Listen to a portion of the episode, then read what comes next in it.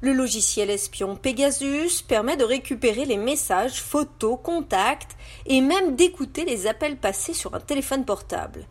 NSO, la société qui le commercialise, assure qu'il sert uniquement à obtenir des renseignements sur des réseaux criminels ou terroristes. L'enquête publiée hier par 17 médias dont le Washington Post remet en cause cette version.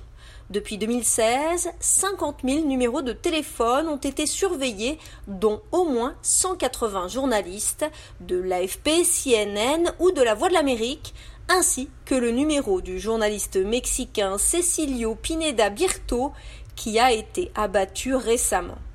Sur cette liste, il y a 600 hommes et femmes politiques, 85 militants des droits humains ou encore 65 chefs d'entreprise. Les journalistes du projet Pegasus ont récupéré 67 téléphones, dont 37 ont subi une infection ou une tentative d'infection par le logiciel espion de NSO.